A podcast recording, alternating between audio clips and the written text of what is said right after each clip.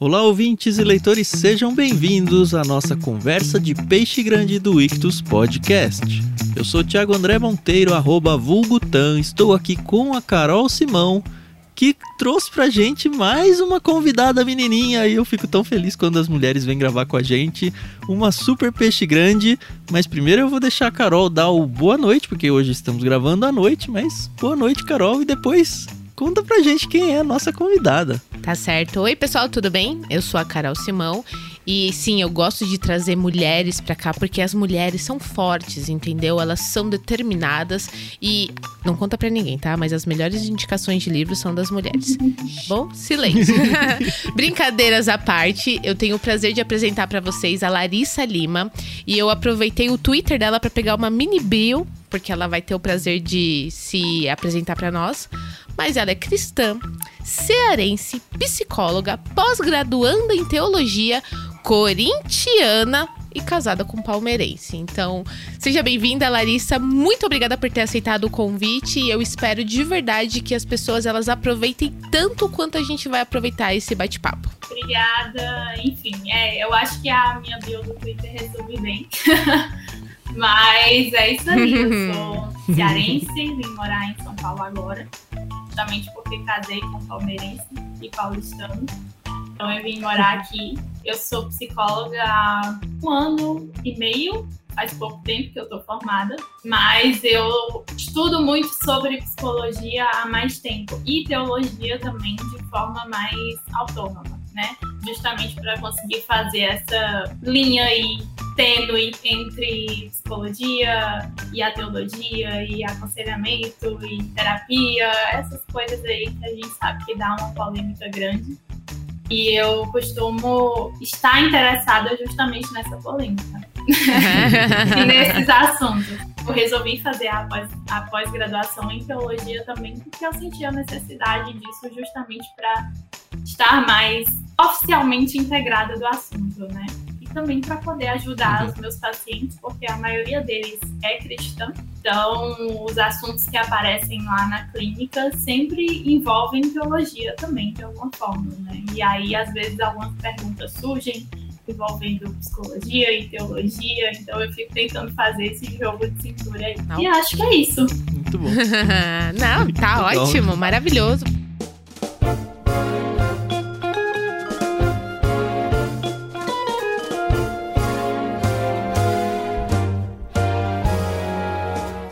Da gente entrar de verdade, conhecer a Larissa e conhecer a doutora Larissa, né?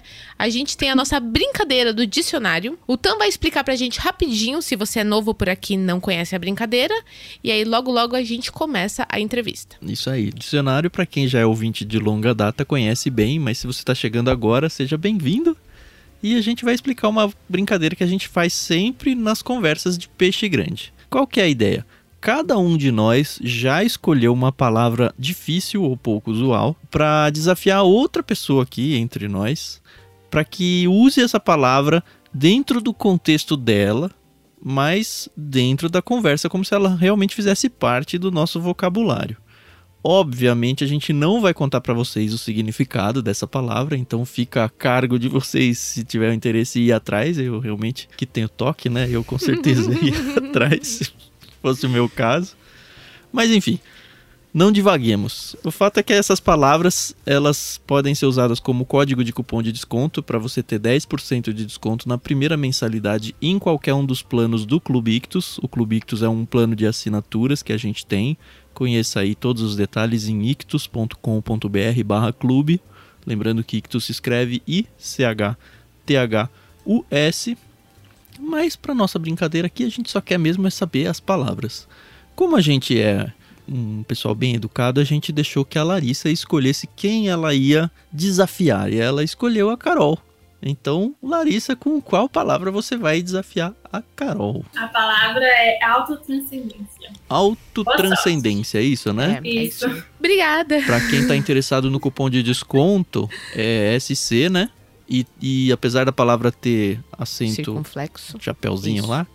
Circunflexo. Boa, no cupom de desconto a gente não usa, tá? Tá bom. Obrigada, Larissa. Eu Eu, eu acho Você que disse você... que as mulheres são fortes, eu quero que É você verdade. agora. Isso aí, eu vou conseguir, entendeu?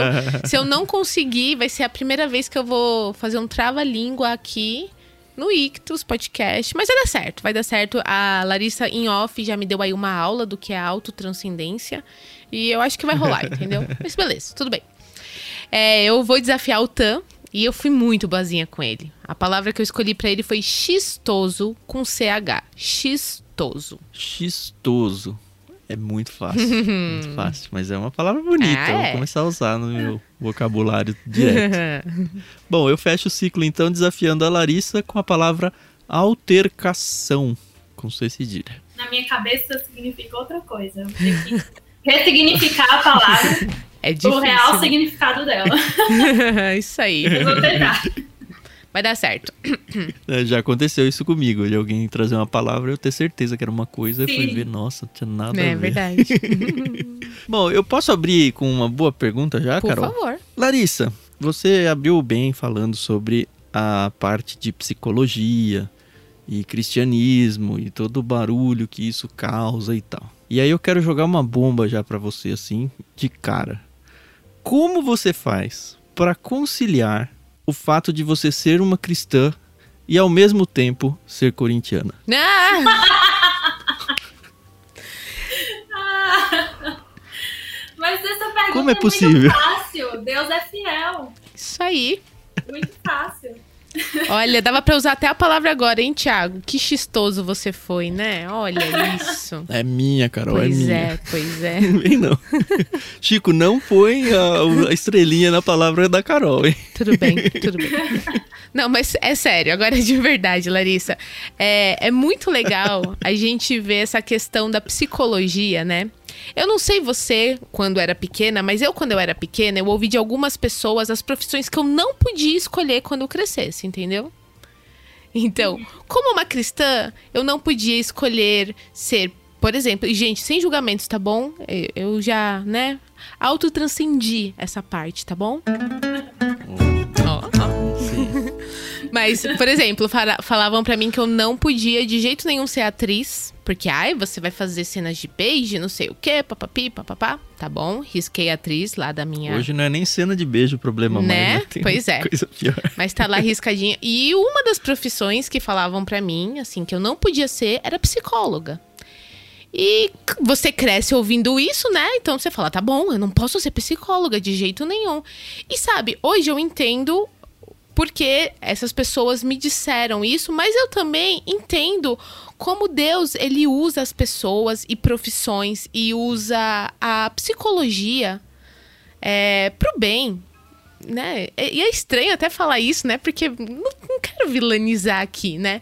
Mas você sente esse estigma que as pessoas têm de não posso ir no psicólogo porque somente a Bíblia, e é, somente a Bíblia é a palavra de Deus e ela é a nossa nosso guia de vida, mas eu não posso abrir meus problemas para uma pessoa porque não pode, não pode. E eu, eu nem sei explicar por que que não pode. É, eu não cresci com essa ideia de psicologia como sendo algo ruim, mas era algo muito distante.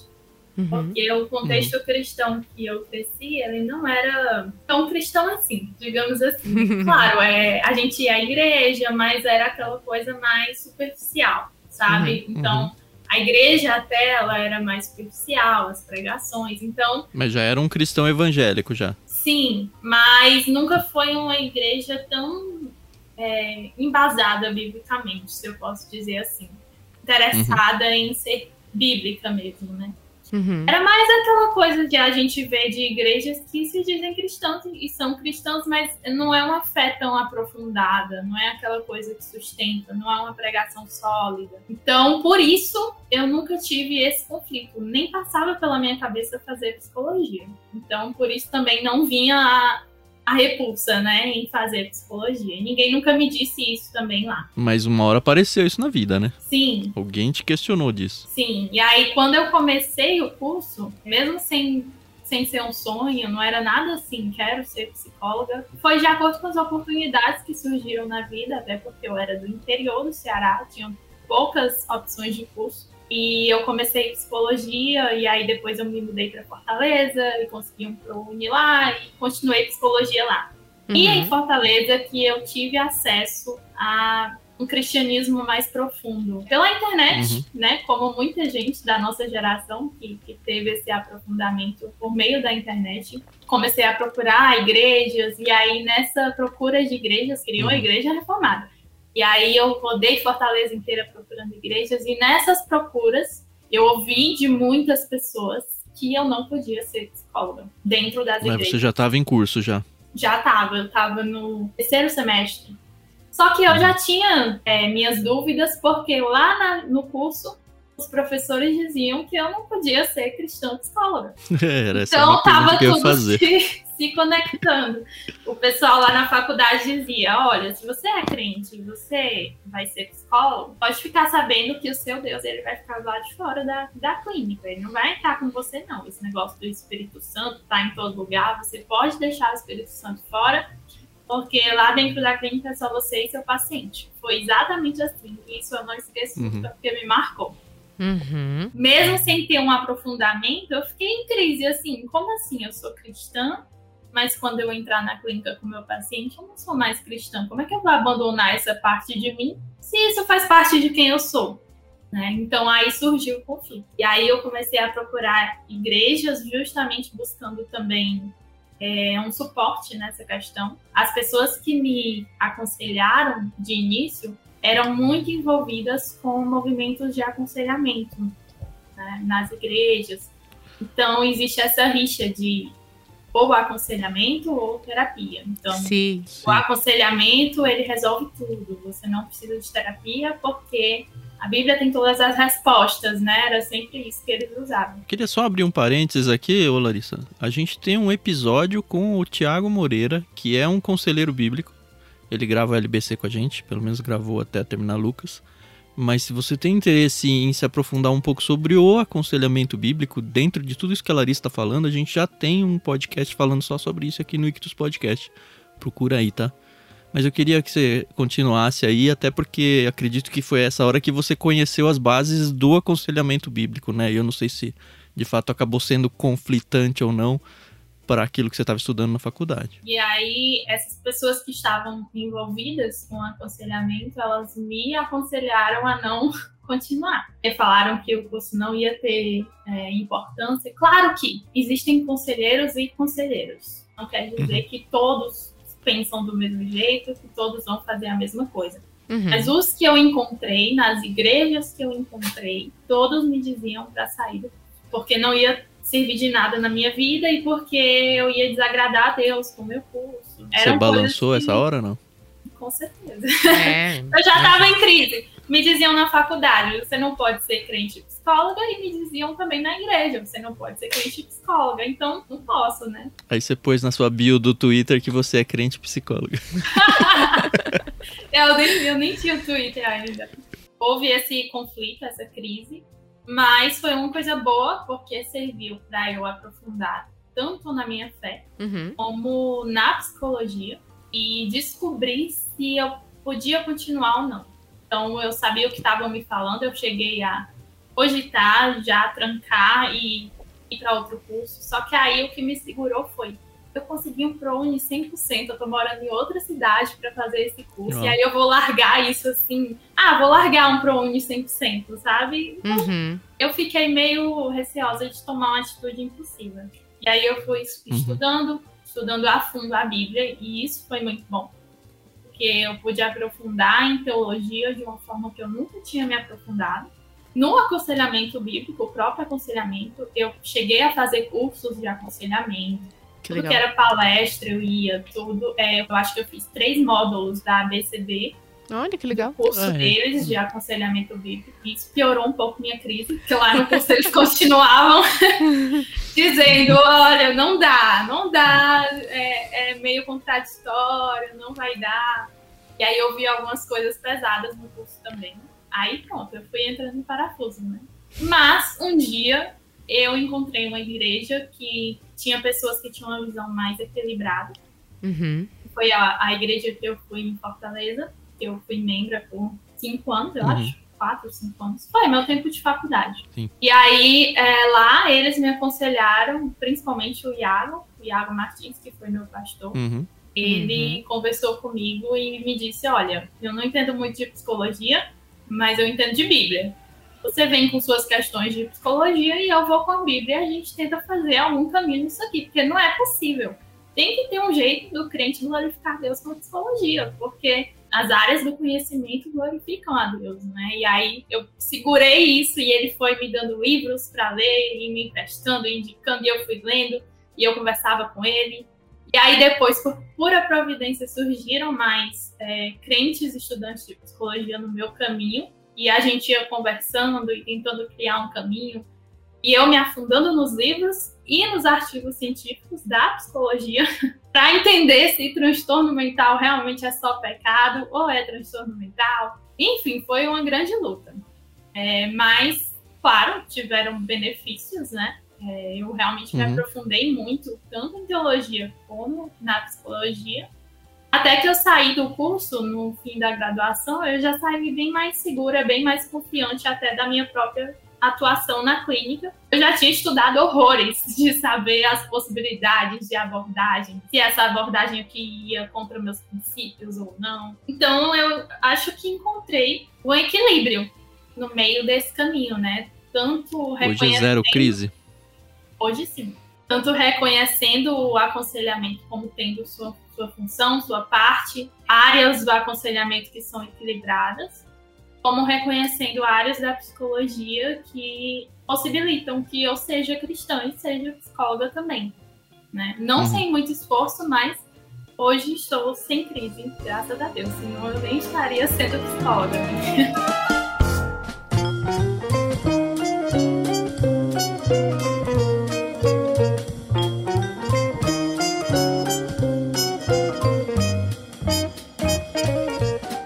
algumas perguntas para você, eu, eu, só para você entender o pano de fundo meu, tá?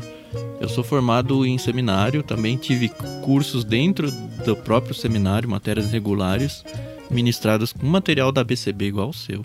E dentro desse curso, é, eu ouvi, fui indicado para livros, assim, então foi dentro de aula, dentro de livros que eu ouvi várias coisas e eu queria confirmar, porque assim, uma coisa é a gente estudando isso dentro da escola de teologia. A outra é eu tendo a oportunidade, eu não vou desperdiçar ela não, de confirmar ou refutar de vez algumas coisas que eu ouvi. Uhum. Assim, as coisas que me vêm à mente de cara, já que você passou por todo o curso de psicologia, vai conseguir me dizer. Eu já vi, já, já ouvi e li que quando você se torna um psicólogo para clinicar, é a palavra correta, né? Clinicar mesmo, né? Sim. Você tem que escolher uma linha é, é algum, sei lá, um Jung, um Freud, eu não sei que termos é isso, mas é uma linha da psicologia que é a que você vai seguir. Eu não sei se isso é uma verdade ou não, ou se de repente você pode fazer um, uma colcha de retalhos com coisas que você concorda ou não. Eu sou da escola do X, eu sou da escola do Y e a minha linha de clinicar vai dentro dessa linha e é, eu vou continuar com as perguntas, depois você joga todas elas dentro da resposta, tá? Uhum. A outra é Bom, você já falou que durante o curso as pessoas já falavam, não, você não pode ser cristã, não pode levar o Espírito Santo e tal. Mas é verdade que a própria área, ou sei lá, o órgão que monitora do mesmo jeito que tem. É CRM também, né? Que vocês têm, né? CRP. CRP. Enfim, eu não sei nem os termos que se usa, mas existe um órgão acima que controla os médicos e, e, e tem o CRP que controla os psicólogos. É verdade que eles ficam em cima e bloqueiam qualquer ação profissional de algum psicólogo que vá levar princípios cristãos dentro das suas consultas, porque enfim, não dá para saber que se a pessoa que vai ser atendida por você é cristã ou não. Então, de repente, ela pode te denunciar, sei lá, ó, oh, ela falou alguma coisa.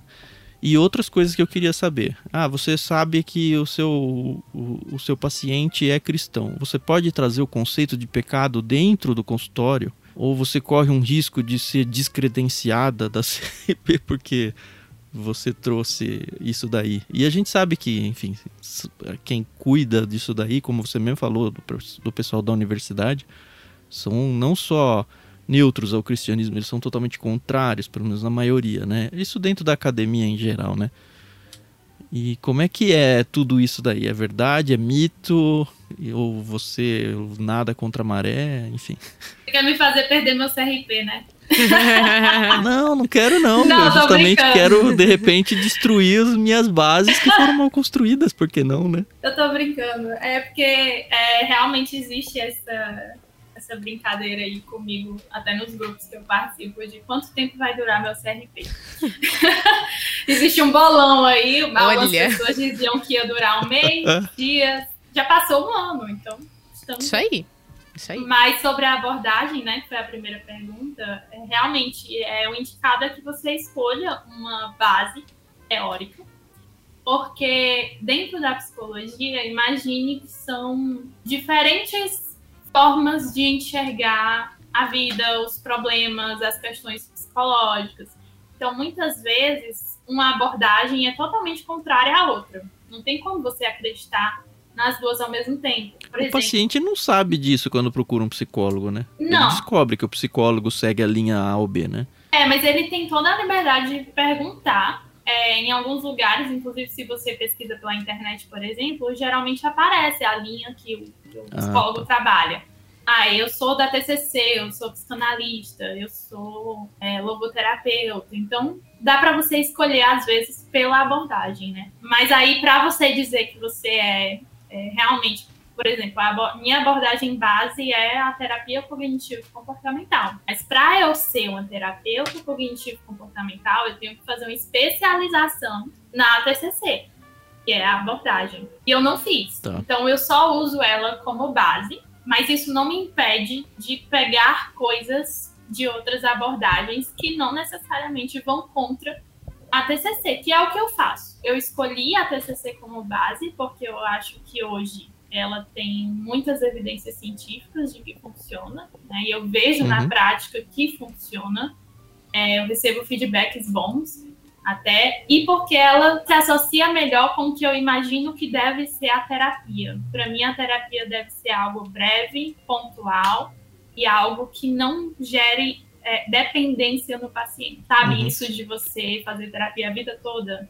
Passar 10 Uhum. anos fazendo terapia. Uhum. É, tem a piadinha que nunca ganha alta, né? Sim, é algo que eu não concordo e que eu acho que isso dá margem também para o próprio profissional manter a pessoa ali, sendo que já resolveu um problema, mas está ali dando dinheiro, então eu vou manter. Vamos né? continuar, né? Isso É. vai Uhum. contra meus próprios princípios nesse sentido de eu acho que a terapia ela não deve causar dependência. E aí entra um pouquinho da teologia nisso também, né, de não entender que a terapia ela é essencial para a sobrevivência, que ela é importante, às vezes ela é importante por um período, mas depois você resolve esse problema e pronto, você caminha com as próprias pernas. Então, isso vai Uhum. muito do que eu acredito que deve ser a terapia. Por isso, eu escolhi a TCC, porque ela é uma terapia breve, Uhum. pontual e focada na resolução de problemas. Então, é assim: me dê seu problema. Qual é o seu problema? É esse? Vamos resolver o seu problema. Isso me Uhum. impede também de, às vezes, dizer, mesmo sem dizer, para o paciente que a terapia vai resolver todos os problemas dele. De ele Uhum. saber que a gente vai focar nesse problema e resolver esse problema. Sim. E a sim. terapia Eu vai imagino lidar que às vezes o paciente nem sabe qual é o problema, né? Sim, às vezes a gente tem que ajudar ele a elaborar isso, mas é algo que eu sempre pergunto. Qual o seu objetivo com a terapia? Porque tem que ter um objetivo, principalmente na TCC, o objetivo ele tem que existir, porque a gente vai Uhum. trabalhar em cima desse objetivo. Sim. E eu trabalho também com alta. Quando você, a gente resolveu esse problema, você tá bem, eu percebo que você é, já consegue caminhar sozinho. Você não precisa mais de terapia. Então pronto, você tá de alta. Pode ir embora. Praticamente expulso o paciente. Pode ir. É legal. Legal. Se um dia você tiver uma crise e quiser voltar, a gente volta sem problema. Mas agora você não Sim. precisa mais. Justamente para treinar essa é, a própria autonomia do paciente e dele enxergar que, poxa, a terapia é- ela é muito importante, mas ela não é tudo. Sim, né? Então eu acho que isso também diz alguma coisa. Mas enfim, dá para você pegar a abordagem e ir colhendo algumas coisas, como que eu faço. Eu, eu pego coisas, às vezes da Gestalt, às vezes da logoterapia, é, coisas que não vão contra o que eu acredito e a minha própria abordagem de base. Então dá para você meio que passear entre isso. Os meus é, amigos psicólogos, eles também são do mesmo jeito, assim, eles não têm uma abordagem fechada, limitada, os cristãos principalmente, né? Porque eles entendem uhum. que às vezes um teórico descobriu uma coisa boa, que é legal, é, que não vai contra meus princípios e eu posso tentar usar na minha clínica e às vezes dá certo. Mas se existem tantas abordagens, qual é o problema de existir uma abordagem cristã autorizada ou pelo menos considerada dentro do, do CRP? Então, aí é que vem o, o problema. Teoricamente, para o CRP, a psicologia ela é ciência. Porém, existem abordagens que não são muito bem embasadas cientificamente. Uhum. Mas aí vem o que, que é, faz parte da segunda pergunta que você me fez. Realmente uhum. Existe essa. É como se fosse um foco maior é, no cristianismo do que em outras coisas que poderiam influenciar dentro da clínica. Porque a gente sabe que é, lá no código de ética diz você não pode influenciar politicamente, ideologicamente, uhum. filosoficamente, religiosamente. Mas aí a gente vê nas redes sociais abertamente. Psicóloga feminista, psicóloga budista, psicóloga tal coisa, entende? E são religiões, filosofias, ruim, né? ideologias. E o CRP tá lá, ó, que lindo, parabéns, continuem. Né? É. Então a gente sabe que existe essa coisa com o cristianismo. E eu vi isso desde a universidade. O problema não é você ser psicólogo e ter uma religião problema é você ser cristão. É uma perseguição do lado deles. Foi algo que ficou muito claro para mim é, com o que meus professores falavam sobre o cristianismo, sobre ser cristão e psicólogo. Mas já aconteceu de professores meus trazerem budistas, trazerem o pessoal do candomblé para a sala de aula para fazer sessões Uau. com a gente na sala de aula, em aulas de desenvolvimento humano. O que, que tem a ver? É, é. é? Então, são coisas meio incoerentes. Sim. Eu acho que aqui, eu, eu, fiz uma pesquisa sobre isso uma vez, e é, na América Latina, a psicologia, ela é humanas, né? Ela é a área das humanas, uhum. e isso permite uhum. que entre muita coisa. Né? Isso não é algo necessariamente ruim, mas entra muita coisa muita coisa misturada. Nos Estados Unidos, por exemplo, a psicologia ela já é área da saúde, como medicina. Biológicas, né? Eu não sabia, não sabia que é humanas, não. Eu ia chutar que era biológica. Não, que é ciências humanas. É, mas fora, em países mais desenvolvidos, e isso foi algo que eu vi, essa correlação, a psicologia ela só é humanas em países subdesenvolvidos. Os países desenvolvidos, ela é ciência, ela é área da saúde. Então, só entra uhum. o que é ciência. E aí aqui, é, às vezes, dá muita margem. Eu também tenho minhas críticas. Ah, tem que ser tudo científico. Ah, enfim, tem críticas sobre isso também. Isso dá outro podcast. Mas, ao mesmo tempo, é, tem muita abertura para entrar de tudo. Né? Então, aí tem psicólogo que faz constelação familiar, que é uma coisa que é pseudociência total, não tem nada a ver com psicologia. Mas o pessoal. Isso é tipo astrologia, sim? Ou eu que tô viajando no termo? É difícil de explicar, mas é pseudociência. Como a astrologia também é pseudociência, não faz sentido. Não, esse exemplo que você usou aí, o nome me trouxe pra astrologia. Não sei se eu tô misturando as é, coisas. É mais ou menos assim. Ah, você tem depressão hoje porque o seu bisavô fez tal coisa. Entendeu? Eles ligam o que você tem hoje com coisas que seus familiares que você nem conhece Uau. eles não conhecem, fizeram alguma coisa. Enfim, zero evidência científica, zero validação científica. Uhum. Mas estão lá. Você teve muito professor que chistoso assim, não? em relação ao cristianismo? Você se sentia mal nesse sentido, muito. assim? Sei lá, as pessoas tiravam sarro de você. De mim, não especificamente, porque eu sempre fui muito quieta. Eu nunca fui muito de ficar fazendo essas altercações na sala de aula. Muito bom. Mas, às vezes, eu questionava algumas coisas, principalmente nas aulas de psicanálise. Foi algo que eu sempre tive um pé atrás, né? Uhum. Mas, é, diretamente comigo, eu acho que aconteceram poucas vezes. Eram mais colegas que faziam uhum. algumas coisas, colegas de, de classe é, que eram às vezes intolerantes mesmo, é, do que os professores, porque eu não me manifestava muito para os professores. Eu estudava de noite, então A, a minha rotina era chegar, eu chegava um pouco atrasada, porque eu ia do trabalho, eu já entrava correndo. É, e na hora de ir embora eu já saía correndo para pegar o ônibus, então foi tudo muito concentrado em assistir a aula. Mas aí dava muita uhum. raiva quando eu pegava duas horas de trânsito para chegar na faculdade e no ônibus lotado, e eu chegava lá e o professor estava trazendo o cara do candomblé para apagar é. as luzes e fazer uma roda e, e eu ficava, cadê a aula? Cadê é. o conhecimento? Perdi tempo, entendeu? Sim, sim, sim. É, e... Algumas pessoas tiveram experiências boas na, no, no curso de psicologia, mas eu conheço muitos, muitos, muitos que tiveram experiências ruins. Eu acho que é, é, eu acho que quem escolhe humanas, cursos de humanas, e eu posso estar falando uma grande bobagem, mas eu falo assim, por experiência. Porque eu, sou formada em letras e dentro da minha faculdade, do, do meu curso, aliás, a gente passava por uma coisa um, assim, um pouco parecido no sentido de que é, toda vez que eu expunha que eu era cristã, por exemplo, as pessoas realmente elas não eram tolerantes, mas quando um professor vinha e trazia, sei lá, um palestrante agnóstico ou alguém espírita, aí tinha todo assim um, um respeito, né? Porque olha que Uma legal, é. Né? Isso, bom, até raiva, né? Dá, dá raiva, né? E aí fazer o quê, né?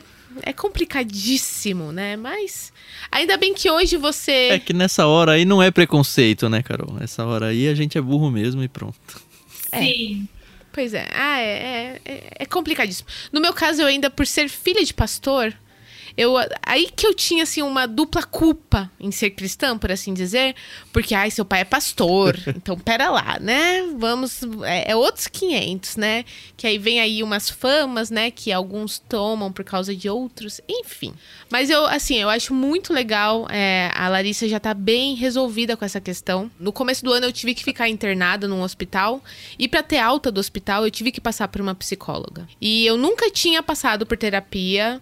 É, eu nunca tive preconceitos, tá, pessoal? Apesar de crescer ouvindo que ser psicólogo não é legal, na minha cabeça isso. É do diabo esse negócio eu aí. Eu nunca achei, eu nunca achei, de verdade. e eu tô falando, o meu pai, por ser pastor. É, a gente tinha uma linha, né, dentro de casa e tal, mas os meus, os meus pais nunca foram contra. Pelo contrário, eu tenho, eu tenho primas que são psicólogas e sempre foi um assunto normal lá em casa. Enfim. Nada contra, eu tenho até primas que são. Né, não? e uma pena que elas é. não podem clinicar com a família, né? Porque, poxa, eu ia economizar um dinheirinho. Enfim. Mas. Ah, tem esse, essa regra também? Acho que é, faz sentido, é, né? É. Não é uma regra bem estabelecida, de tipo, não tá escrito em nenhum lugar mas é um consenso entre os psicólogos, porque a gente uhum. entende que afeta É, meio que uma ética, né? Bom, e, e assim, eu, eu, passei em terapia dentro do hospital e foi legal, eu, eu, gostei, entendeu? Porque eu conversei com uma pessoa que tava vendo toda a minha situação ali de fora, e era uma pessoa que é, tava preparada para falar as coisas para mim e tal, e foi bacana. E assim que eu saí do hospital, eu fui fazer uhum. aconselhamento bíblico. Porque também eu achei interessante tal, bacana. E eu gostei, eu gostei dos dois, entendeu? Eu acho que, para mim, tá bom? Um complementou o outro. Porque tinha questões que eu levei uhum. pra terapeuta, levei pra psicóloga, que eu não levei pro aconselhamento e vice-versa, entendeu? Então, Sim. na minha cabeça, uhum. isso ficou bem legal. Eu gostei dessa balança, entendeu? Na minha cabeça, né? Eu não sei se é uhum. é assim com todo mundo nem todo mundo tem a oportunidade de passar com um conselheiro bíblico e um psicólogo. Você né? teve a chance de falar para ela que você tinha uma cosmovisão cristã, Carol? Como é que foi isso? É, porque assim, eu fiquei no hospital porque eu tive é, um, um problema de saúde, obviamente, né? Eu tive uma perda gestacional e eu tava muito abalada, né? Psicologicamente falando, emocionalmente falando. E aí eu falei pra ela: não, mas eu acredito que o, o, meu bebê, ele tá num lugar melhor. Enfim, né? Foi uma conversa bem legal. Foi, foi bacana. E aí ela, uhum. ela falou: nossa, que diferente de muitas pessoas que chegam aqui e ficam desesperados, né? E aí eu falei, ah, é porque eu acredito que Deus tem um plano muito maior, e eu acredito realmente nisso, não falei isso só pra ela me dar. Ela evangelizou a psicóloga. Exatamente. Ela foi também muito boazinha, porque ela também não não falou nada, né? Também não queria pôr ela em maus ah, lençóis. Acho que essa hora, por mais que ela, que ela não goste do assunto, é, ela tá tratando com um ser humano fragilizado ali. Ela, é. Pelo menos ali não é a hora dela tentar alguma coisa. acho, né? Exatamente. Seria muito antiético de qualquer profissional. Com aí. certeza. E quando eu fui pro, pro pastor, no, com, com o conselheiro bíblico, eu já fui com outras questões, né? Ai, porque Deus, né? Enfim, não quero entrar em detalhes aqui. Mas aí o pastor, ele veio e trouxe todo o embasamento bíblico. E eu falei, poxa, que da hora, né? Que legal. Pra mim foi uma experiência super positiva. Eu falo isso pras pessoas, que eu acho super legal. É, eu acho muito legal você conversar com alguém, entendeu? Eu acho que às vezes você tá passando por uma situação e seu pai, sua mãe são pessoas bacanas, seu cônjuge, enfim, são pessoas bacanas, mas uma pessoa ali de fora, preparada, que estudou pra isso, é, eu acho muito legal, entendeu? Então, Uhum. não me, me julguem, mas eu acho assim, a psicologia é um curso bacana. é, acho que vale muito a pena. E o, o aconselhamento bíblico eu também acho. Eu defendo os dois, entendeu? Eu não vou erguer nenhuma bandeira aqui. Eu, eu acho muito bacana e, e torço pros dois, entendeu? É, você, você teve a experiência que foi ideal, né? De você Sim. é, não ter que escolher entre um e outro, mas você Uhum. complementar. E Uhum. essa é a ideia, porque a gente não vê o ser humano como um ser psicológico ou um ser que é só é, puramente é, aspectos espirituais, mas ele é um ser integral. Né? Uhum. Ele tem um corpo, ele tem uma mente, ele tem. é, tudo é espiritual, na verdade, né? Quando a gente fala assim. Mas tem Uhum. vários aspectos, mas não dá pra gente ficar repartindo a pessoa. Né? A gente tem que ver a pessoa de forma inteira. Sim. Então, todo. se há um problema ali, seja psicológico ou espiritual, é interessante você lidar com isso de forma inteira. E Uhum, não você repartindo, né? uhum. Isso é algo que eu sempre falo para os meus pacientes. Não fique se repartindo. Você é Uhum. inteiro. Então, não é ou eu trato isso ou eu trato isso. Vamos tratar tudo. Você faz terapia, você é crente, vai para a igreja, procura aconselhamento pastoral também. Você precisa disso. Quando você tem um paciente que já se abre para você, olha, eu sou cristão, eu acredito em Deus, e você vê que está super alinhado com a sua própria crença como pessoa física, vamos dizer assim, você tem autonomia ou pelo menos liberdade de trazer a a ajuda psicológica para essa pessoa dentro daquilo que ela já falou para você que acredita, e aí entra, olha, talvez apontar pecados ou talvez dar uma solução num sentido mais espiritual barra bíblico ou fica ruim isso pra você e você fica mais nessa linha de que você falou ah procura uma igreja procura um pastor procura um conselheiro mas não é aqui principalmente nessas situações onde você já percebeu que a pessoa tá na mesma página que você como é que você lida com isso Geralmente, quando a pessoa é cristã, a maioria dos meus pacientes são cristãos. Eu acho que eles já me escolhem por saber que eu sou cristã né, e ter esses valores compartilhados. E muitos Uhum. deles chegam com histórias de não, porque eu fui numa não cristã e ela me aconselhou a fazer uma coisa errada, é, Uhum. que é errada do ponto de vista cristão. Né? Então aí eu entendo também o problema dos conselheiros bíblicos com a psicologia, porque muitos profissionais não cristãos não seguem a própria ética de não impor seus, pró- seus próprios valores ao paciente. Você tem que respeitar os valores dele. E Uhum. muitos psicólogos não cristãos já chegou muito paciente para mim, muita mensagem no Instagram, muitos amigos que foram no psicólogo e eles mandaram fazer coisa que ia contra os valores deles. Sim. Isso é porque eles não antiprofissional. gostam do cristianismo Isso é profundamente antiprofissional. É, mas ninguém tá falando sobre isso, né? O Sim, sim. não fala sobre isso. Enfim. Mas mas a quando, gente tá é, quando o paciente é cristão, se você tem seus valores e seus princípios, se você não vive de acordo com isso, isso gera um sofrimento. É como se você estivesse vivendo Hum. uma vida fora daquilo que você mesmo quer viver. Porque não são seus valores e seus princípios. O meu trabalho na clínica é muitas vezes ajudar o paciente a se alinhar com os valores e princípios dele. Eu não vou Uhum. transformar os valores e princípios, é, esse não é meu papel. Mas se Uhum. ele diz que ele tem um valor e ele está tendo dificuldade de viver de acordo com aquilo, eu tenho a liberdade de ajudar ele a viver de acordo com o valor dele, entende? Porque Legal. isso vai amenizar o sofrimento psicológico dele. Aham. É, e aí, às vezes, algumas pessoas que são intolerantes com o cristianismo também não, é, na verdade, ignoram as evidências científicas de que a espiritualidade ela é muito boa para o nosso psicológico. Uhum. Tem muitas evidências, o próprio exemplo da Carol. Ela lidou com um momento difícil é, de uma forma muito funcional. Né? A uhum. psicóloga uhum. ficou surpresa. Por uhum. quê? Por causa da espiritualidade dela. E aí, uhum. às vezes, a própria academia, os próprios psicólogos que não são cristãos não reconhecem a importância dessa espiritualidade, né? É. Mas quando o psicólogo é cristão, voltando para a resposta, eu uhum. posso sim ajudar ele a seguir no caminho que ele diz que quer seguir. Entende? Eu vou sim. só ajudar ele uhum. com estratégias, com habilidades Nossa. comportamentais, é, com organização, muitas vezes. Então, às vezes, é um paciente que ele quer fazer o devocional, ele não está conseguindo, ele não tem organização, eu vou ajudar ele a fazer o devocional. Uhum. Entende? Vou fazer lá com ele na sessão, mas eu vou ajudar ele a se organizar para fazer. Sim, sim. E às Porque... vezes entram questões misturadas aí de pecado, um sofrimento psicológico. Uhum. Então, sempre tem essas sobreposições. Sim. O que deve ser muito difícil para você é quando você vê claramente que o problema é espiritual, é, enfim, resultado de pecados e tudo porque você tem um óculos cristão. Só que a pessoa não é cristã, né? Sim. Nossa, deve ser muito difícil trabalhar nesse momento. Essa parte é difícil. Aí eu uso e abuso dos, dos livros do Francis Schaeffer nesse momento. Olha que legal. É, isso é muito bom.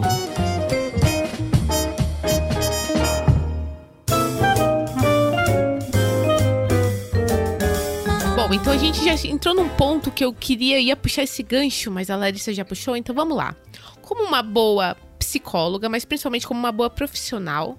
Você gosta muito de ler, pelo que a gente tem visto, né, e conversado, e uma das razões da gente ter te chamado para ser peixe grande é exatamente porque eu acompanho o seu trabalho e vejo que você está sempre postando alguma coisinha ali.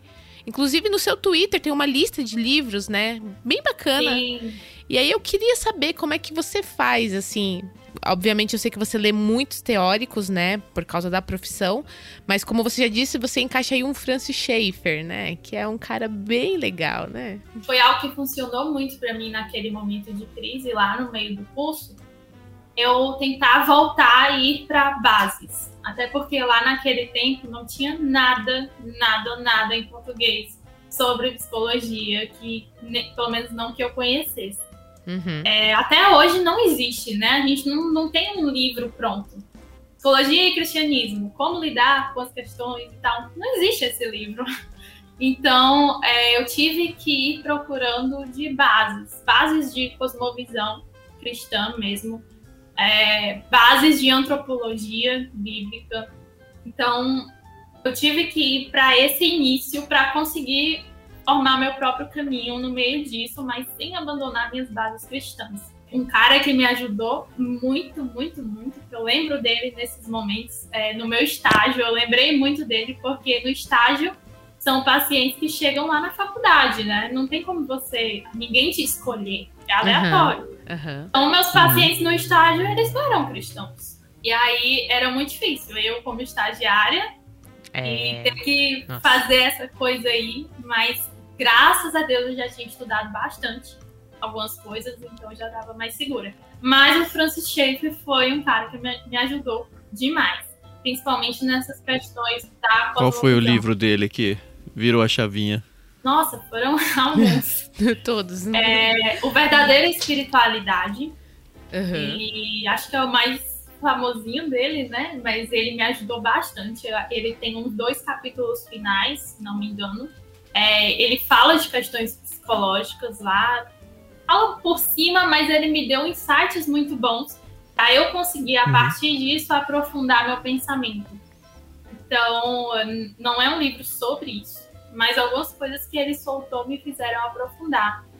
Daí tem o Morte na Cidade, tem o Deus que intervém, o Deus que se revela, é, esses livros me ajudaram bastante. O Morte da Razão, que faz parte da trilogia dele, eu não li ainda. Uhum. É, então esse eu não sei, mas deve ser bom também. Acredito. Mas os outros dois da trilogia eu li. Ah, Agora, que o que me deu uma base legal foi a verdadeira espiritualidade. Eu achei ele muito importante. Eu já ouvi falar, também nunca li, Mas acho que tá na hora, né, de encarar um Francis Schaeffer, hein? não, eu, eu já li a trilogia. Eu acho que o Verdadeira Espiritualidade eu não li, apesar de que eu acho que eu tenho ele. Mas a trilogia é sensacional. Sensacional. Sim. É aquela que divide águas na sua vida, assim, né? Bem como você falou aí, relatou. Sim, exatamente. E eu gosto do Schaefer porque é, ele é o cara da apologética, né? Ele manja muito de uhum. apologética. E aí sempre chegavam questões para mim como, mas se você é psicóloga, você não pode evangelizar, e aí como é que você vai lidar? E ele me ajudou com alguns conceitos, principalmente entender o homem sem Deus como estando em uma tensão com o mundo, né? Ele uhum. fala muito disso. O homem sim, Deus ele está em tensão. É, as bases de pensamento dele estão em tensão. Você precisa achar o que é, mas existe uma tensão ali. Algumas coisas dele me ajudaram demais e ainda me ajudam até hoje. É, quando eu estou lidando com pacientes não cristãos, para eu não ir contra a minha consciência mesmo, né? De não achar que eu estou fazendo algo errado. Então, o shape foi muito útil para isso. Larissa, você sempre gostou de ler ou você é, criou esse hábito depois que você entrou para faculdade ou na época do vestibular? Como é que foi?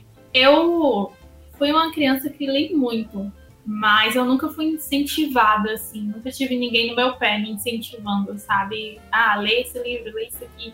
É, o incentivo que eu lembro que funcionou para dar esse start foi a minha tia, que ela era é, professora, ela era diretora de uma escola, então ela era toda envolvida com a educação. E aí ela tinha uns livros paradidáticos da escola uhum. e ela me dava. Ah, legal. Aí ela dizia: se você fizer um resumo de um paradidático, eu te dou dois reais. Oia. Oh, aí... é o maior motivador. O reforço positivo, gente. Isso aí, com certeza. Dois reais para uma criança, o estrago que aquilo fazia naquela época. Eu Exato. acho que eu tinha, eu tinha acabado de aprender a ler. Então, dois reais era muita coisa. Naquela época existia bombom de, de um centavo. Então, Bons tempos. Nossa, é bastante mesmo. É. Eu lembro. salário mínimo era cento e pouco, acho, não era? Sim. Dois reais é bastante. Era. Existia moedinha de um centavo, gente. É Mas, verdade. É. Nossa. Mas algum livro dessa época te marcou? Que você falou, aí, poxa, isso sim, aqui. O livro que me marcou, que é, eu acho que foi o primeiro que eu fiz o resumo, foi A Formiguinha e a Neve, que era um paradidático, que é a história da formiguinha. Não sei se vocês conhecem, é uma história bem, bem clássica, mas é muito linda a história. No final ela é até cristã, e eu nem sabia. mas é a formiguinha que é, é um conto, na verdade. Era aqueles paradidáticos bem fininhos Uhum, dos irmãos Green. Sim, e aí a família prendia o pé na neve Sim. e ela pedia rato, que aí ia pro, pro gato, ia pro cachorro, ia pro homem. E aí no final do, o homem dizia que ia para Deus, sempre ia para algo maior, né? Porque Olha não, não sou eu, uhum. isso aqui tem que ser algo maior. E aí no final a morte diz que não é com ela, é com Deus. Sensacional. E aí a formiguinha chega para Deus pedindo. Aí esse. Até hoje eu fui ler ele, um dia desse eu quase chorei. Porque eu fiquei, nossa, eu nem lembrava que era tão legal. É, que legal. é muito Mas bom esses livros, né? Eu não conhecia, não. Eu lembro... E aí eu fui fazendo resumos, né? E chegava a ganhar 20 reais por mês. Olha, é, isso na infância é, é, realmente é muito dinheiro, né? Mas ó, vou te falar que essa psicologia não funciona com todas as crianças, tá? Porque eu tenho um sobrinho que eu, eu entreguei o volume único de Nárnia para ele e falei, ó, o capítulo, cada capítulo vai valer um real. Dos sete volumes, né? Eu falei, pensei, né? Já fiz até as contas em casa. Eu falei, nossa, eu vou gastar uma grana com ele. Não, não se sentiu motivado, não leu, não ganhou dinheiro também. E tá lá, então, assim, acho que depende também muito da pessoa. E é. você se sentiu aliviada, diz aí, cara. eu fiquei triste, na verdade, porque eu falei, poxa, eu, nossa, eu pensei que ele ia gostar pra caramba, tá ali na qualidade dos 12 anos, né, que, bom, acontece. É, é difícil, geralmente com essas crianças funciona mais você ler pra elas com a entonação, uhum. com a empolgação da história, às vezes funciona melhor, né. Uhum. Pra mim eram paradidáticos pequenos, então eu enxergava como, é tão rápido, é tão e, detalhe. É uma meta cumprível, né? A Carol deu um volume de é. sete histórias. É, talvez nunca eu errei nisso, livro, né? Aí não é ilustrado, ou você deu ilustrado? Não, não, eu dei aquele que tem a, tipo, a primeira. É. A, a, a, os capítulos, né? Tem uma ilustração em preto e branco. Então, é, talvez eu Sim. errei nessa parte, né? Não, é muito assustador. Acho que fica maçante pra criança, que ela pega o livro grande e ela fica. Nossa, né? É. Mas na, no meu caso treinou também interpretação de texto. Olha que legal. Só que uhum, ler, que faz falta, viu? O resumo. Olha. Então isso me ajudou né, nessa parte aí da interpretação. Todo mundo precisa ter uma tia como a sua, viu? Porque interpretação de texto faz uma falta hoje em dia, viu? A galera tá aí se degladiando na internet, tudo por causa de falta de interpretação de texto. É impressionante. É. E aí, sua carreira de leitora seguiu para onde depois da Formiguinha Neve? Aí eu fui lendo os paradidáticos que minha tia colocava no meu caminho. E eu fazendo meus resumos, ganhando meu dinheirinho. Na escola também gostava de ler, eu sempre gostei de interpretação, de redação, eu gostava muito de escrever, acho que justamente porque eu fui é, puxada para a leitura, né? E a leitura é algo que ajuda na escrita. Uhum. E aí eu sempre gostei de escrever, escrevia carta para todo mundo, escrevia textos sobre nada, assim, qualquer coisa eu pegava e escrevia coisas. E aí, realmente, nesse período do conflito aí da faculdade, é, na adolescência eu acho que eu dei uma paradinha, eu não lia tanto. Mas nessa hora do conflito já foi mais fácil de recuperar esse hábito de leitura, né? Porque eu já tinha tido uma vez quando eu era criança, então uhum. Foi mais fácil de recuperar. Sim. E também porque o desespero, né? O desespero ele faz você buscar as coisas assim de forma, meu Deus, eu preciso solucionar esse problema. Então eu acho que o desespero ele foi o meu maior motivador nesse momento. E agora? Eu tô no curso, eu não posso ser psicóloga, o que, que eu faço? Né? Então foi um motivador bem legal o desespero. Uhum.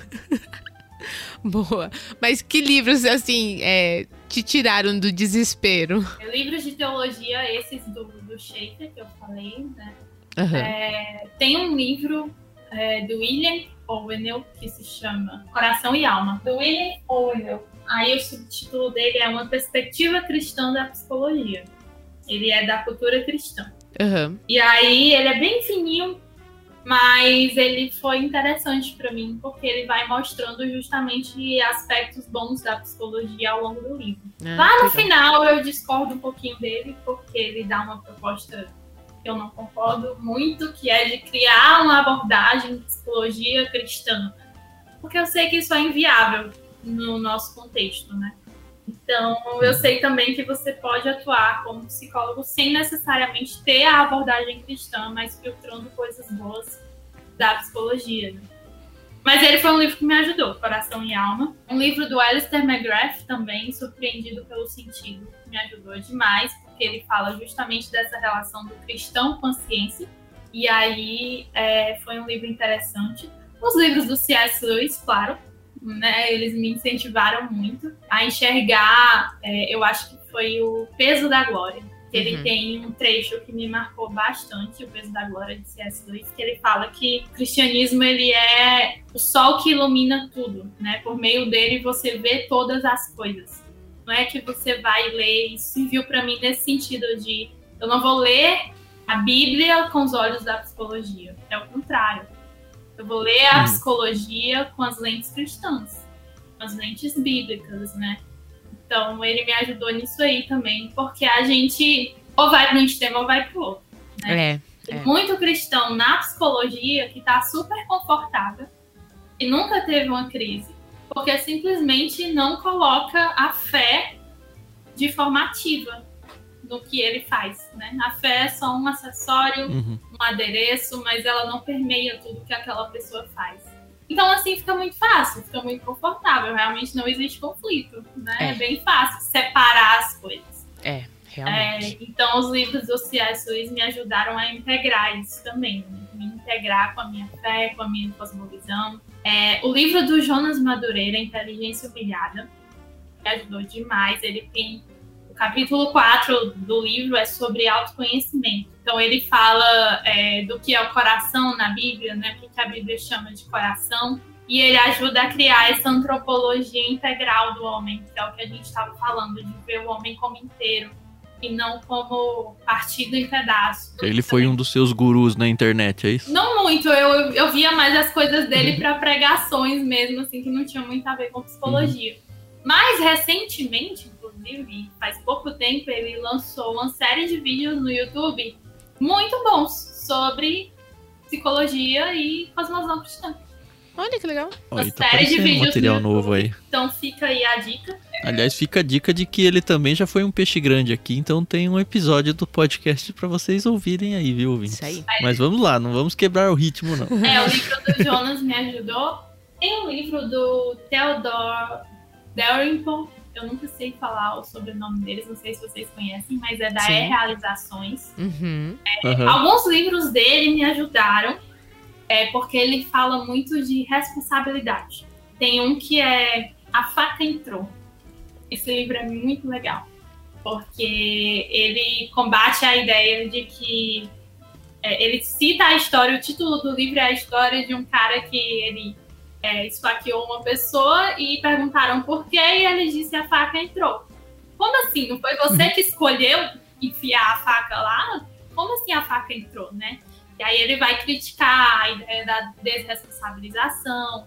E ele foi muito importante para eu não ir para o outro extremo, sabe? De reconhecer tantos problemas psicológicos que ir para um lado de é só o problema psicológico, não tem responsabilidade humana envolvida. Uhum. Então ele me ajudou a puxar um pouquinho para esse lado. E aí ele tem um livro Uhum. específico sobre psicologia que é o Evasivas Admiráveis. Como a Como psicologia Evasivas Admiráveis. É como a psicologia subverte a moralidade. É uma crítica à psicologia. Mas eu li esses Uhum. livros também porque e indico porque eu acho que a gente tem que criar um meio termo, né? Não é ir para os extremos. A psicologia realmente tem tendências, às vezes, se você deixar, tendências de ser ruim. É. Então, você tem que saber fazer uma psicologia boa. né?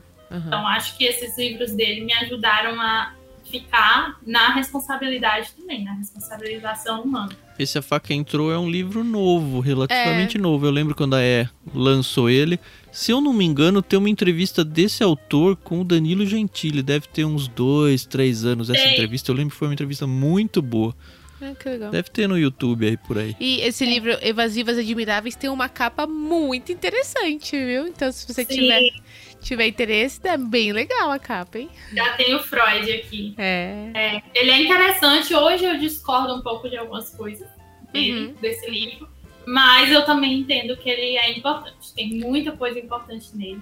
Uhum. Ele fala umas coisas legais sobre autoestima, às vezes também. Enfim, esse livro é legal, é importante de, da gente ler. Muito bom. É, e tem um livro que foi o primeiro que eu li nesse conflito que me ajudou a pensar: será? Será que eu consigo? Que foi A Árvore da Cura. Ele é da Vida Nova. É do Ah, Roger. Herding. é. Fundamentos psicológicos e bíblicos para aconselhamento cristão e cuidado pastoral. Eu gostei porque nesse livro eu conheci uma linha de aconselhamento cristão que não rejeitava a psicologia.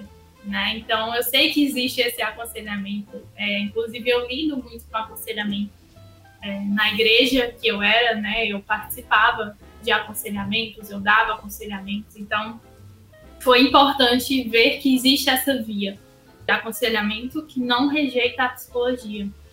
E esse livro é legal, Você dava aconselhamento na igreja? sim. Você terminava as suas consultas lá no- na clínica e falava, então, procura a igreja, ó, tá aqui um cartão, você quiser era eu conversar mesma, com alguma conselheira, né? Não. Geralmente eram os pastores que encaminhavam, assim, alguma coisa, ó. A pessoa aqui e tal, tá com tal problema. E aí. E de forma indireta também, de forma orgânica, né? A igreja era muito focada em aconselhamento de forma orgânica, da gente se aconselhar mutuamente. Ah, isso é muito bom pra uma igreja local, né? Sim, É bom quando a igreja tem isso nas entranhas dela. né? Sim. E esse livro, Árvore da Cura, foi o que me, me fez pensar. Será? Foi ele que o Iago me emprestou para eu repensar se eu queria mesmo desistir. Aí depois legal. que eu li ele, eu fiquei, talvez dê, né? Vamos tentar. Aí eu fui tentar. isso aí, isso aí. tá dando certo, ele né? Tá dando certo. Mas tem muitos livros. Hoje, é, existem livros mais focados nisso, que não foram os que me ajudaram na crise, porque no momento eles não eram traduzidos, eu nem sabia que existia direito. Mas são os livros do Eric Johnson. é, alguns sendo lançados pela Vida Nova agora. É o Fundamentos para o Cuidado da Alma, muito bom. Ele é um calhamaço, ele é enorme, mas ele é essencial se você quiser entender disso, né? Psicologia, aconselhamento e tal. Uhum. E o, o que lançou mais recente é o Aconselhamento Cristão, também do Eric Johnson. Esses dois livros é, são muito bons, são mais recentes, né? então não foram Sim. do momento da crise, mas hoje eles também são muito úteis né? para mim.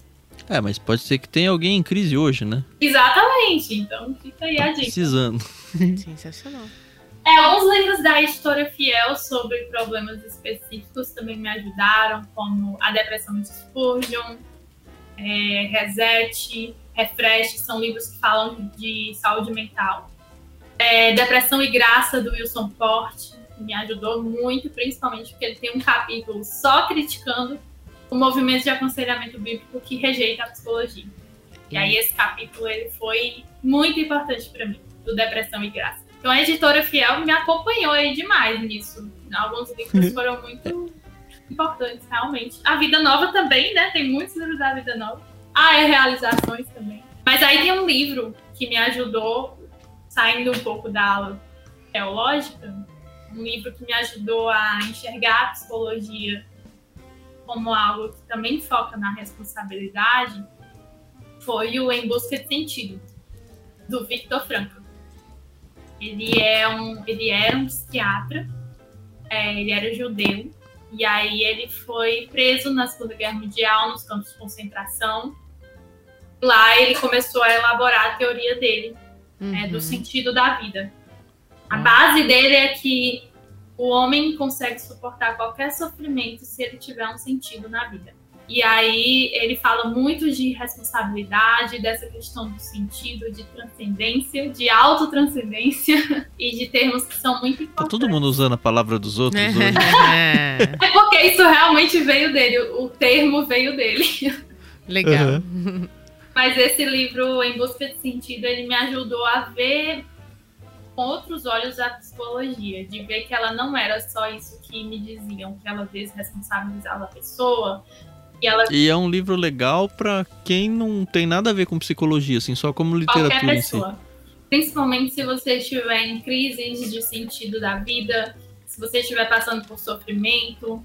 Esse livro é muito, muito bom, muito importante. Eu já trabalhei com ele é, com alguns pacientes na clínica e ele é muito útil para mim. Realmente tem é, termos do Victor Franco e trechos do que ele fala, ideias do que ele fala que para mim casam muito com meus valores cristãos. Né? Então, é bem interessante encontrar isso, encontrar uma validação dentro da psicologia para aquilo que eu acredito. Né? Então, foi algo que me virou a chave dentro uhum. da psicologia, né? Para eu perceber que, poxa, dá certo. Olha esse cara aqui, olha o que ele fez. Então, é, eu também posso conseguir se eu tentar ir por um caminho assim é, talvez eu consiga. Então, o, o, Em Busca de Sentido foi muito importante para mim dentro da psicologia. Legal. Muito legal. Nossa, é bem legal porque a gente realmente não pensa que não tem material é, cristão com a uhum. psicologia uhum. e tem muita coisa, né? É, é, realmente tem que. É, mas é coisa nova surgindo, né? Sim. Como a Larissa Sim. falou, quando Sim. ela tava tensa lá, não achava nada, é. né? Nossa, sim. E lendo artigo e textos em inglês e aquela loucura de tinha que ler rápido, eu tinha que saber, mas os, o livro do Victor Franco eu lembro que ele me deu uma luz, assim, realmente me ajudou dando uma luz, justamente pensando que é, existem coisas boas na psicologia, uhum. né? existe a famosa graça comum na psicologia, né? Uhum. E eu posso filtrar essas coisas e absorver essas coisas e usar isso para o bem do meu paciente, mas principalmente para a glória de Deus, né? Fazendo Amém. coisas que não vão contra aquilo que eu acredito, é, que na verdade estão de acordo com o que eu acredito. Uhum, então, sim. foi interessante. Esse livro ele é sensacional. Eu acho que eu já li ele umas três vezes. Eu sempre estou relendo, porque ele é muito bom, ele é muito importante. E eu indico para todo mundo. todo mundo deveria ler esse livro. É o meu livro preferido. Então tá aí o spoiler. Meu livro preferido é o Em Busca de Sentido. Ai, que legal. Ô, Larissa, mas assim, além desses livros mais teóricos e que realmente te ajudam na sua profissão, você também é fã, por exemplo, de livros de ficção, romances, é, ou nesse momento da sua vida realmente não tem espaço para esse tipo de literatura? Eu gosto, eu gostava mais quando é, eu não tinha que ler esse tipo de livro, não era um desespero ler livros mais teológicos, mais acadêmicos. Uhum. Hoje eu foco mais nesses livros, mas eu amo, amo, amo ficção científica. Eu ah, amo distopias, eu amo ficção científica. Eu não gosto muito de romances falando de romance realmente aquela coisa de, de do casalzinho. Relações né? amorosas. Uhum. É, aí eu não gosto. Uhum. Mas eu amo ficção científica. Distopia, aquelas eu coisas curto. apocalípticas. Ai, que legal. Tudo que é distopia eu amo. Admirável uhum. Mundo Novo é o meu é, favorito de ficção. Né, que, que, é uma legal. distopia. Então eu gosto demais. É, eu ia pedir uma listinha dessas aí, porque eu tô começando. É, eu já tive, assim, as clássicas, né? A própria 1984, uma distopia. Não sei se dá para chamar de distopia, mas é. tem alguma ficção científica que. Não, esse com certeza, né? Mas sei lá, eu, eu, eu li, por exemplo, Arthur C. Clarke a primeira vez, faz menos de um ano, foi o fim da infância. E eu tô com coisas tipo, ganhei da Renata a Fundação, do Asimov, que eu nunca li. Eu não sei se. Enfim, eu preciso me munir de coisa boa aí. Sim, a Fundação que que você pode me dizer? é o assim, é o pai, né, da ficção científica. Uhum. Dizem que é, é realmente quando você vai ver é um dos mais antigos sobre isso, né? Sim, sim. Eu fui ler e eu uhum. gostei, é, mas eu ainda preferi os mais novos, tipo 1984, Admirável Mundo Novo, Fahrenheit, uhum. esses livros aí eu acho que eu gostei mais. Ah, eu tenho a... Fahrenheit, nunca li. Eu gostei dele. É, hoje eu não, não, consigo tanto ler ficção, uhum. mas, nossa, tem uhum. um livro que é muito bom, que é Flores para Algernon. Ele é a história de um cara, dando um breve resumo, que ele tem é, deficiência intelectual. E aí uhum. Algernon é um ratinho de laboratório. Uhum. E eles meio que tratam esse cara como um ratinho de laboratório. Uau. Sabe? E aí o livro ele tem críticas muito interessantes a essa exaltação da intelectualidade, a, críticas ao utilitarismo. É um livro bem interessante, ele traz muitas críticas. Eu não sei se é porque eu sou eu psicóloga. Conhecia, É, tem isso, né? Uhum. A gente mas... acaba ficando influenciável, né? É. é, mas eu acho que é interessante disso, de você ver o ser humano não como um ser humano, mas como uma máquina, como produtividade, como desempenho, né? O ser humano, ele é o que ele uhum. dá, o que ele oferece, o que ele produz. Então, eu gostei muito desse livro. Eu chorei com ele. E eu sou muito difícil de chorar. Olha! E ele é um livro bom de ler, assim, a leitura é fluida, ele ah, te pega. então, isso é legal. Te segura. Ó, mas se você jogar aqui no Google, vai aparecer uma moça chorando. uma leitora chorando. Então, se preparem. Não é a Larissa, não, né? Não, não, não é. Eu não tiro foto chorando. Olha que legal, tem até um filme sobre esse livro, Flowers for Artisan. Ai, que legal. Não, mas não vai no filme, não. não. É... é bom? É de 2000. Eu vi o filme depois não, quando, quando, tem filme e livro, tem que ler ah, livro sim, primeiro. Sim, sim. Não tem resto. É porque o livro, ele tem toda uma pegada do livro. Porque você vê, é um autorrelato. Então, uhum. ele vai fazendo um diário. E aí você vê ele com deficiência intelectual, tendo dificuldade de escrever as hum, palavras são erradas. E aí, ao longo dos experimentos que fazem com ele, algumas coisas mudam. Entendeu? Não vou dar spoiler, mas é, a leitura, ela vai mudando. É uma leitura muito dinâmica. Então, ah, eu acho que a experiência lista. é o livro. É, na minha ah, também já, já tá. Já coloquei aqui na lista. Consegui convencer vocês. Gente, o problema é o meu, o, o meu. Ai, que legal, tem no Prime. Oba, vou ler no Kindle. É, o meu marido fica, não é para comprar mais livro. E eu falo, tá bom, tá bom, não vou comprar. Eu sei que na última Bienal, eu gastei uma, assim, uma quantidade razoável de dinheiro lá. Mas vale a pena, entendeu? Eu falo pra ele, isso aqui, ó, é pro nosso futuro, entendeu? Eu tenho um livro que vale mais de mil reais hoje, se eu quiser vender Nossa. ele. É que eu não vou vender, né? Você não Só vai esse, vender. né, Carol? Não. Quando chegar a 10 mil, aí a gente pensa. Não é o S, não é? É, o navio de Teseu. Tá valendo tudo isso? Uhum, Opa. Pois é. Então eu também tenho mil reais aqui na minha Pois é. estante. Não, eu tenho muito mais, né? Mas que eu não, vendo nenhum. Nenhum, nenhum, nenhum. Quem sabe, assim, um dia, né? Não, só os da Kozak Naif, putz, os que eu tenho aqui já deve valer uma grana. Larissa, mais alguma indicação? Tá feliz? Porque assim, eu fico super feliz. O Tan é meio insaciável. Se você der, ele vai pegando, entendeu? Aham. Mas assim, se tem mais alguma indicação? É, são esses aí que te marcaram, que você realmente é, indica com os olhos fechados? É, eu acho que são esses é, formam bases interessantes, importantes, tanto é, cristãs como não cristãs, né? Também. Uhum. É, porque tem muita coisa não cristã sobre isso que é boa e tem insights bem legais. É, mas eu acho que basicamente é isso. Tem, tem, eu acho que tem muitos mais livros outros lá na minha lista do Twitter, né? Eu não lembro se foram os mesmos. Mas o que eu lembrei agora que realmente me influenciou, que me marcou, Foram, foram esses. esses que eu falei agora. Sensacional, sensacional. É, antes da gente caminhar para o final da nossa nosso bate-papo, eu queria muito agradecer. A gente realmente, quando convidou a Larissa, ela prontamente falou aceito. Mas aí aconteceu o Covid, né? De lá pra cá e muitas coisas aconteceram, mas de verdade, a gente tá muito feliz de estar conversando com você. Se as pessoas quiserem te encontrar nas redes sociais, eu sei que no Twitter é Larissa Lima, mas como é que elas fazem? E antes da gente ir pro final, eu só queria saber se as pessoas quiserem se consultar com você, como é que elas fazem? É como é que você disponibiliza isso ou não disponibiliza? Como é que você faz? É, o meu Twitter, ele é SCCP Lares, que é a abreviação do Corinthians. Sim, claro. Algumas pessoas Uhum. ficavam achando que era uma coisa assim escondida, teológica. Ah. E era o Corinthians. Gente, calma, não é só teologia. isso aí. Mas aí é, no Instagram é Larissa Lima Olive.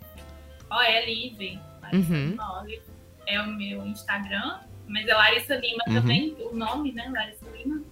E lá no meu Instagram, na bio, tem um link que é para um formulário que é justamente para se inscrever para consultas comigo.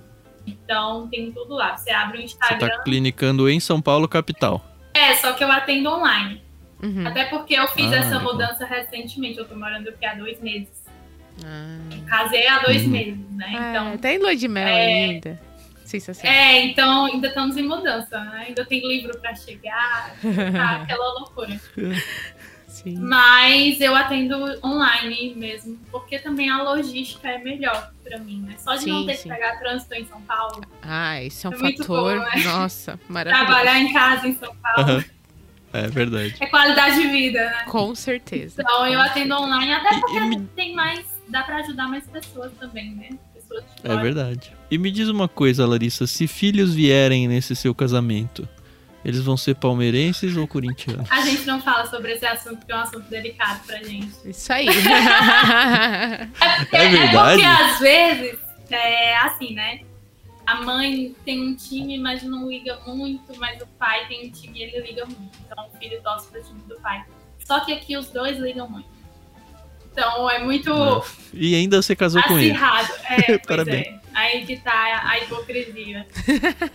Mas é, Tem, tem um filme brasileiro disso daí, não tem? Acho que era Luana. Piovani, era Casamento palmeirense. de Eu não lembro Romeu e quem que era Julieta. corintiano. Acho que é É o... Marcos. Calma aí que eu já te falo. Casamento de Romeu e Julieta é um filme de 2005 com Marco Rica e Luana Piovani. é, aí a gente não. A gente combinou de não decidir. Deixa eles escolherem a religião futebolística deles, É, né? e o pior é que o meu sonho era sair da maternidade com a criança toda vestida de Corinthians. é, quem A sabe? gente não vai poder, Não dá, né?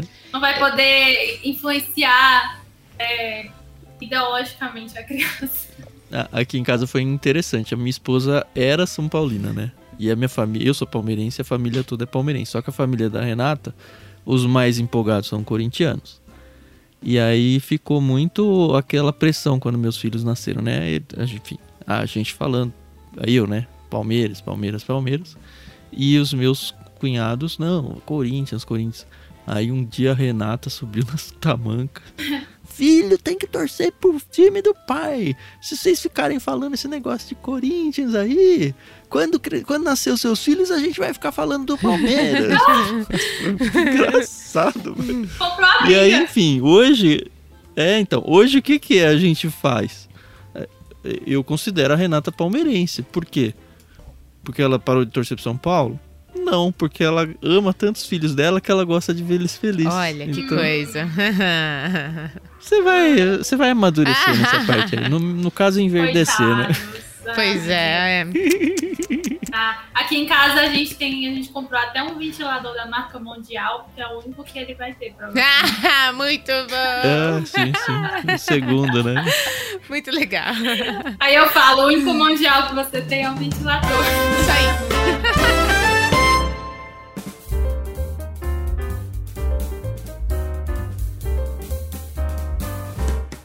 Então é, é um jogo rápido, bate e volta. É, vou fazer algumas perguntas, sim ou não. Se quiser justificar, tá tranquilo, tá bom?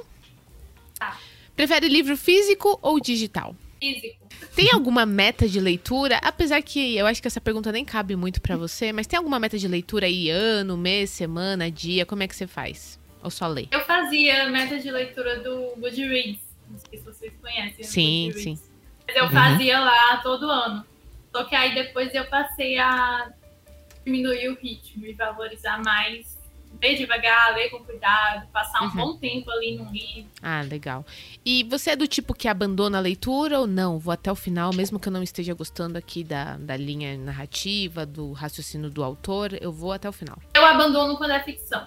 Quando é livro acadêmico, teologia ou psicologia, eu vou até o final, porque mesmo que eu não goste, eu posso ter base para criticar se eu não ler até o final, não posso criticar. Uhum. Sensacional. É isso. Eu, mais uma vez, muito obrigada, Larissa. É, foi muito bom. Eu gosto, eu vou fazer aqui. Eu já falei isso algumas vezes, mas eu vou fazer essa confissão para você. Eu gosto de quando a gente vai marcando as entrevistas e acontece imprevistos e a pessoa fala, ah, eu vou ter que desmarcar, ah, aconteceu isso, porque a gente sabe que acontece mesmo. E eu sou super tranquila, eu falo, não, não tem problema, é no seu tempo, no seu ritmo, porque sempre vale muito a pena, entendeu?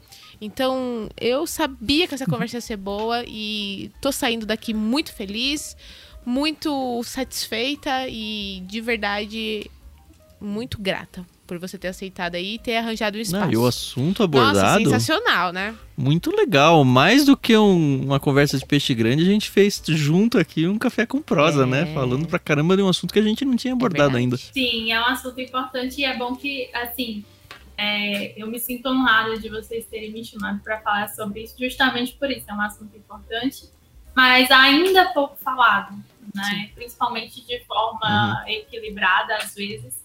Uhum. Então, é importante né, não só falar sobre, é, apesar da gente não ter aprofundado tanto, mas eu acho que isso instiga as pessoas também a querer aprofundar depois, né? Até também por meio dos livros. Uhum então, é realmente um assunto importante. Eu queria agradecer a vocês pelo espaço também.